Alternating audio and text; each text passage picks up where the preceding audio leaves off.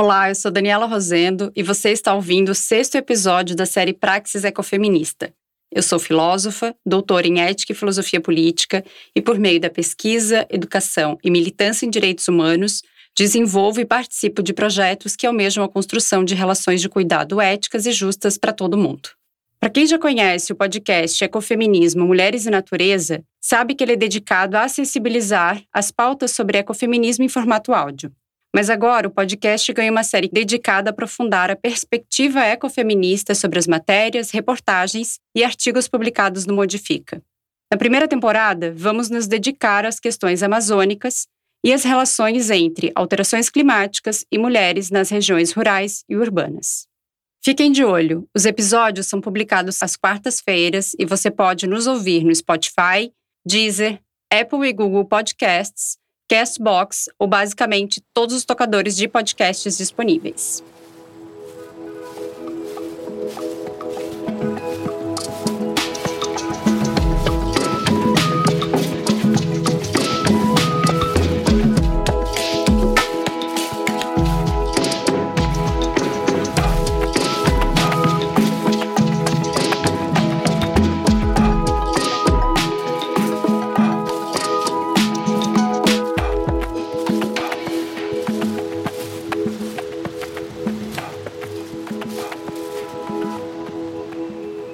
Chegamos ao último episódio da temporada de estreia da série Praxis Ecofeminista.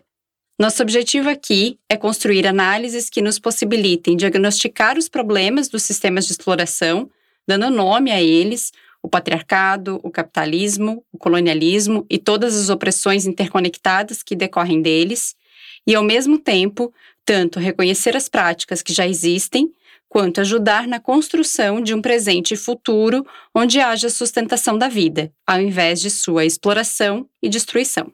Nesse último episódio, vamos adentrar um tema extremamente urgente: as guerras oficiais e não oficiais em curso a partir dos conflitos Rússia e Ucrânia e dos garimpeiros e os povos Yanomami na Amazônia. Como vimos, há pouco mais de um mês, parte do mundo voltou sua atenção para a Rússia e a Ucrânia. Foi o início de uma guerra que, para facilitar o entendimento, vamos chamar aqui de guerra oficial declarada pelo Estado russo.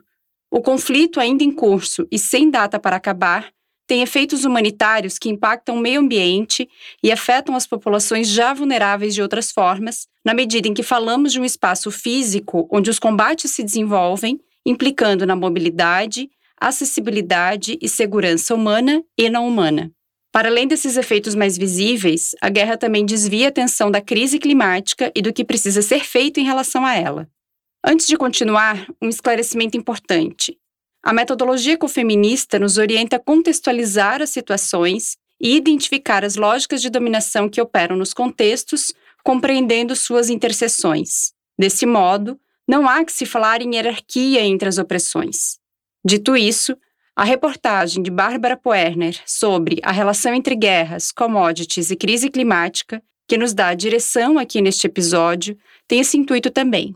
Ou seja, estamos juntas aqui na missão de compreender as conexões e complexidades dos sistemas que operam guerras, seja no leste europeu ou na Amazônia. Sem a menor pretensão de minimizar as consequências mais imediatas da guerra nos territórios nos quais ela ocorre, há uma série de outras implicações que extrapolam as fronteiras geopolíticas. Entre elas, a alta do ouro e como o aumento do valor da commodity no mercado internacional impulsiona a mineração. Em março, a cotação do minério subiu mais de 14% quando comparado ao mesmo mês do ano anterior, ampliando também o risco de garimpo e exploração no Brasil, um dos maiores exportadores ilegais de ouro. Segundo o Instituto Escolhas, entre 2015 e 2020, foram comercializadas 229 toneladas de ouro com indícios de legalidade, o equivalente a mais de quatro Titanics, quase metade da produção nacional. O Brasil, que já registrava alta na exploração de ouro ilegal, sofre ainda mais com essa pressão sobre os preços, em especial o garimpo em terras indígenas na Amazônia Legal. Só nos territórios Yanomami, a prática avançou 30% em 2021, destruindo o equivalente a 500 campos de futebol. Como mostrou Bárbara Poerner na reportagem, o relatório da Utucar, Associação Yanomami, sobre a devastação que o ouro tem causado, revela como os garimpeiros ilegais têm usado de violência contra os indígenas, sobretudo meninas e mulheres, numa verdadeira guerra não oficial, embora com total apoio do governo federal contra os territórios. Os relatos de abuso sexual são explícitos e mostram que os garimpeiros exigem que as famílias deem meninas e jovens para serem estupradas em troca de comida. Para os indígenas, abre aspas, depois que os garimpeiros cobiçaram o ouro, estragaram as vaginas das mulheres, fizeram elas adoecer. Fecha aspas. Três meninas de 13 anos e uma de 12 morreram em decorrência dos abusos sexuais sofridos. Outro fator relacionado a essa guerra não oficial são os fertilizantes. O Brasil, um dos maiores consumidores, depende quase 100% da importação do aditivo, fornecido em boa parte pela Rússia. Com a guerra contra a Ucrânia e as respectivas sanções econômicas à nação russa, as exportações estão incertas e o setor do agronegócio apreensivo. Bolsonaro, há poucas semanas, declarou que essa era uma boa oportunidade para explorar potássio, um dos componentes dos fertilizantes, e voltou a apoiar o projeto de lei número 191 de 2020, que prevê a mineração em território indígena, ao afirmar falsamente que dessa forma não faltaria o químico agrícola. Como podemos entender as lógicas que impulsionam essas políticas e práticas a partir de uma perspectiva ecofeminista e que dialoga com as teorias e práticas dos movimentos decoloniais? Antes ainda, o que podemos entender como decolonial? Vem comigo que esse episódio encerra essa primeira temporada do Praxis Ecofeminista aterrada nos saberes latino-americanos e feministas.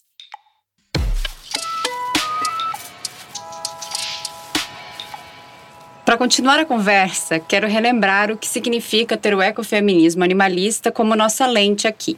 Ele é como um filtro ou uma lente mesmo que nos ajuda a perceber algumas coisas que de cara talvez estejam ocultadas. E como isso pode funcionar se nós estamos falando de conceitos, práticas, instituições, sistemas?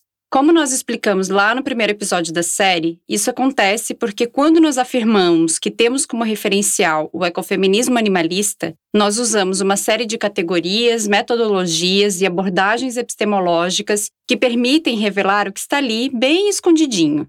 Às vezes, nem está tão escondido assim, mas impregnado numa lógica que sustenta as coisas de tal modo que parece impossível questioná-las, sabe? Tipo aquela frase que diz ser mais fácil imaginar o fim do mundo do que o fim do capitalismo. Mas será que é mesmo mais difícil imaginar o fim do mundo do que o fim do capitalismo? Tem dias que o cenário é tão desolador que eu acho bem normal oscilarmos entre o sim e o não. Por isso, me afeiçoou a ideia do pessimismo da razão e o otimismo da vontade.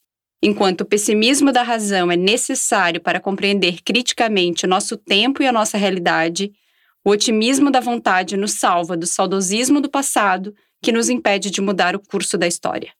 Ariano Suassuna tem um jeito muito bonito de expressar essa ideia, parecida com a frase que o italiano Antonio Gramsci tornou mais conhecida, de autoria do francês Romain Roland. Disse o paraibano: Se otimistas são tolos, já pessimistas não deixam de ser chatos. Bom mesmo é ser realista e esperançoso.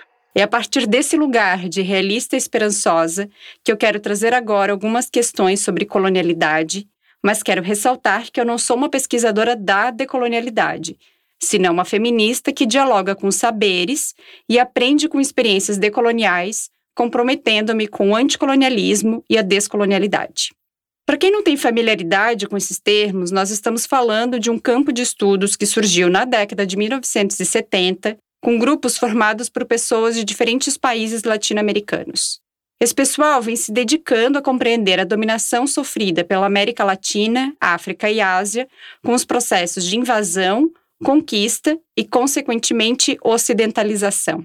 A questão é que, mesmo com a suposta independência ou descolonização dos países que foram colônias, como o Brasil foi de Portugal, por exemplo, as estruturas de poder e dominação continuam sendo exercidas. Isso é o que se chama de colonialidade, ou seja, algo que transcende o colonialismo e não desaparece com a independência.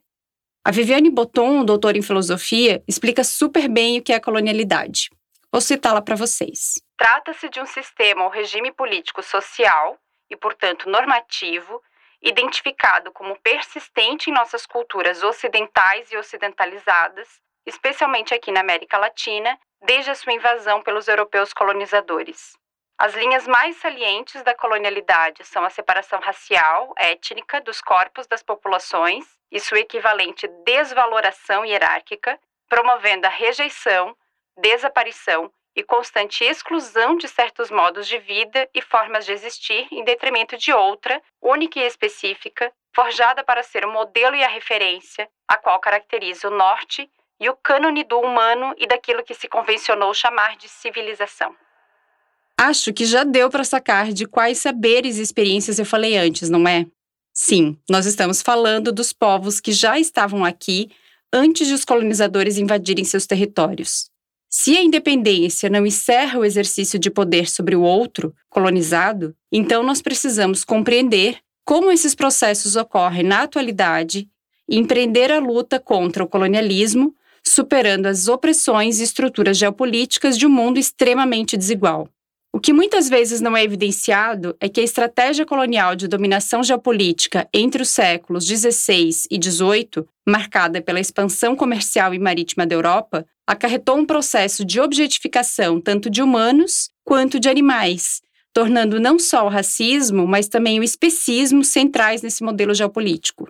Ou seja, tanto os povos originários das Américas, África e Ásia, quanto animais e plantas destes locais foram tratados de forma exploratória, escravizados, dizimados e comercializados em prol dos interesses religiosos, culturais, econômicos e políticos dos europeus.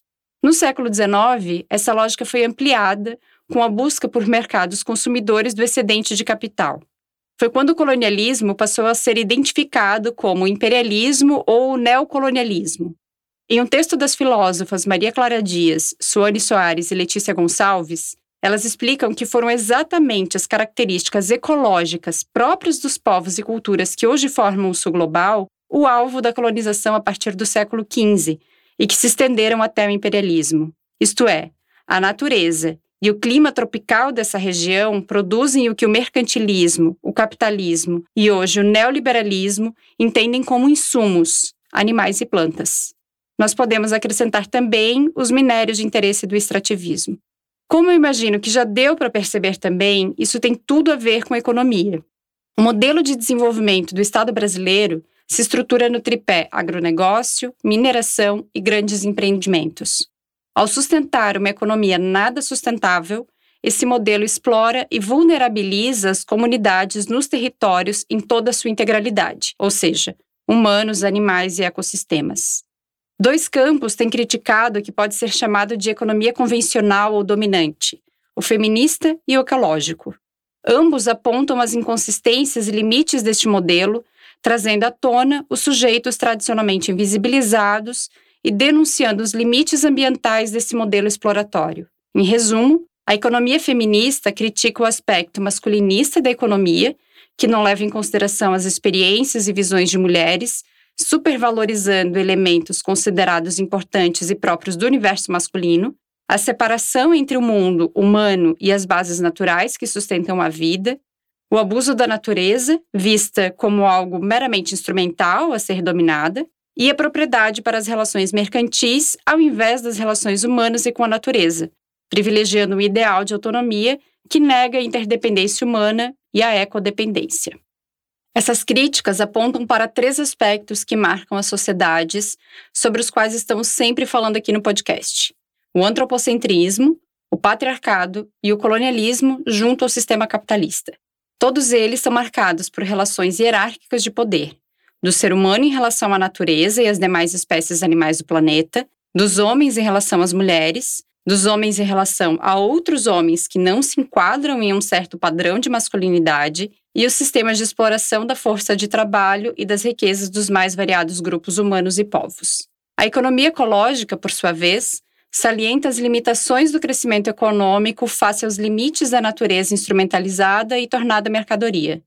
Alberto Acosta e Ulrich Brand, no livro Pós-extrativismo e Decrescimento, articulam essas questões políticas e ambientais e explicam que nas sociedades capitalistas é normal se apropriar e transformar a natureza em mercadoria, assim como elaborar uma divisão do trabalho entre classes, gênero e etnias a partir de relações de poder e dominação. Essa apropriação desenfreada da natureza é responsável pela crise ecológica que nós estamos vivendo. Quem complementa muito bem esse raciocínio é a antropóloga ecofeminista Yayo Herrero. Cito ela, abre aspas. Temos um problema civilizatório. Ter construído a organização material das sociedades contra a natureza, da qual fazemos parte, e contra os vínculos e as relações que sustentam a vida. Fecha aspas.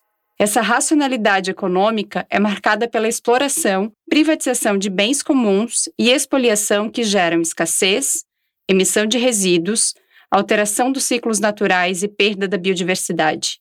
A reportagem da Bárbara, ao mostrar como uma guerra não oficial aqui em Pindorama, que depois da invasão e colonização passou a ser chamada Brasil, é impactada por uma guerra oficial lá na Europa, é um exemplo de como isso vem sendo operado.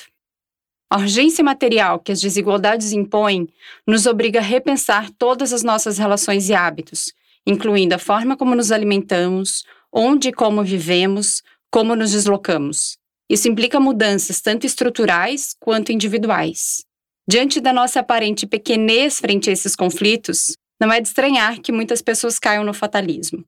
Mas isso não significa que a vida fica mais fácil quando a gente se conforma com as desigualdades, não é? Então, o que nós podemos fazer? Mudanças políticas e sociais dependem das dimensões coletiva e individual.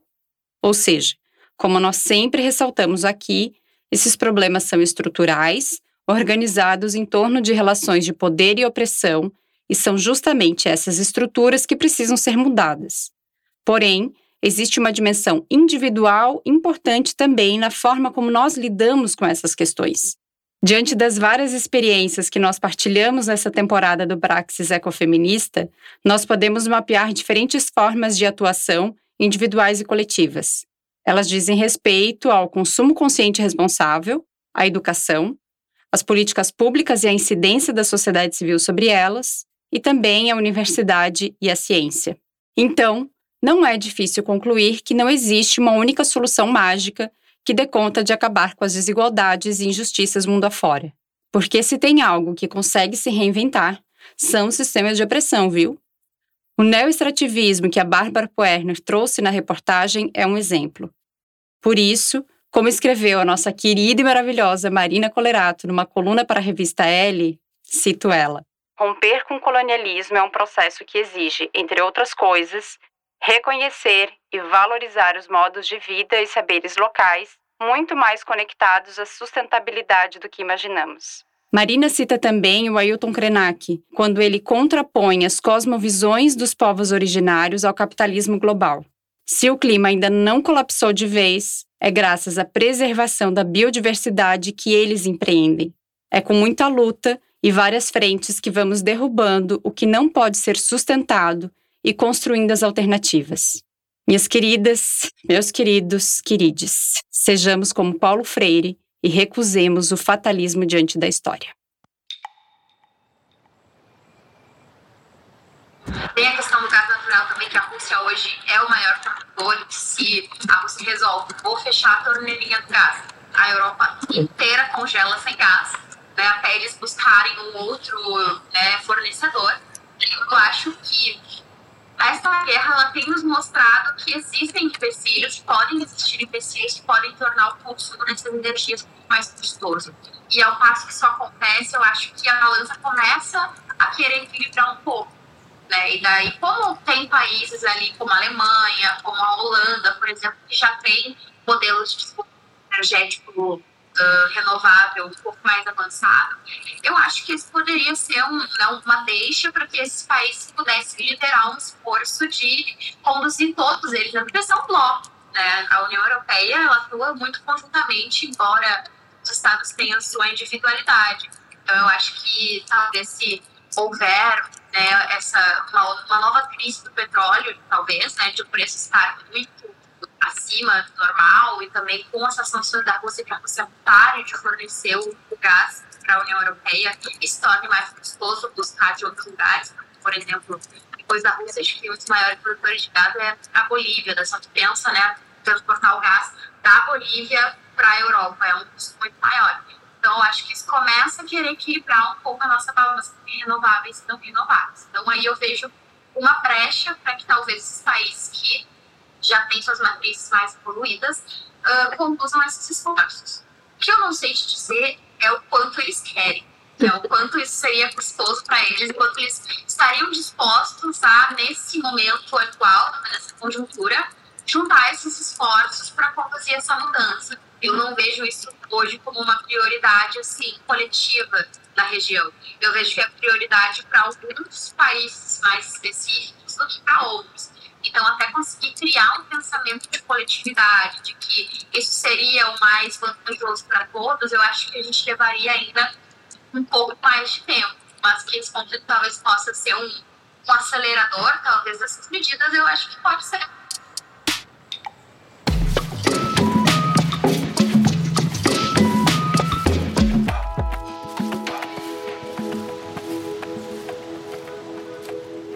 Modifica é uma organização de jornalismo, pesquisa e educação que atua pela justiça socioambiental e climática com uma perspectiva ecofeminista.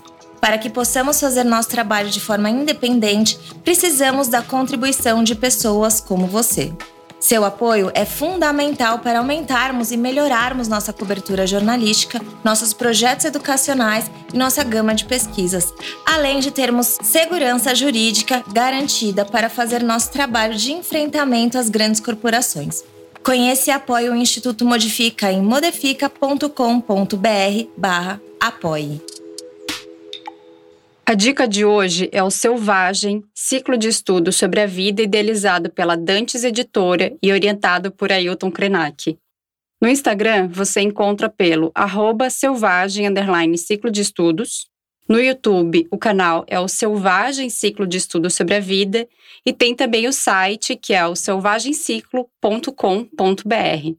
Bons sonhos e boas imersões. Gostou do episódio? Compartilhe com as pessoas amigas. Você também pode mandar seu comentário para a gente que vamos ler os melhores por aqui. Tem dúvidas?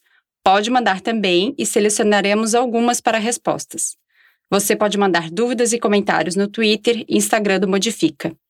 Não esqueça de acompanhar a gente no seu tocador de podcast preferido e até a próxima!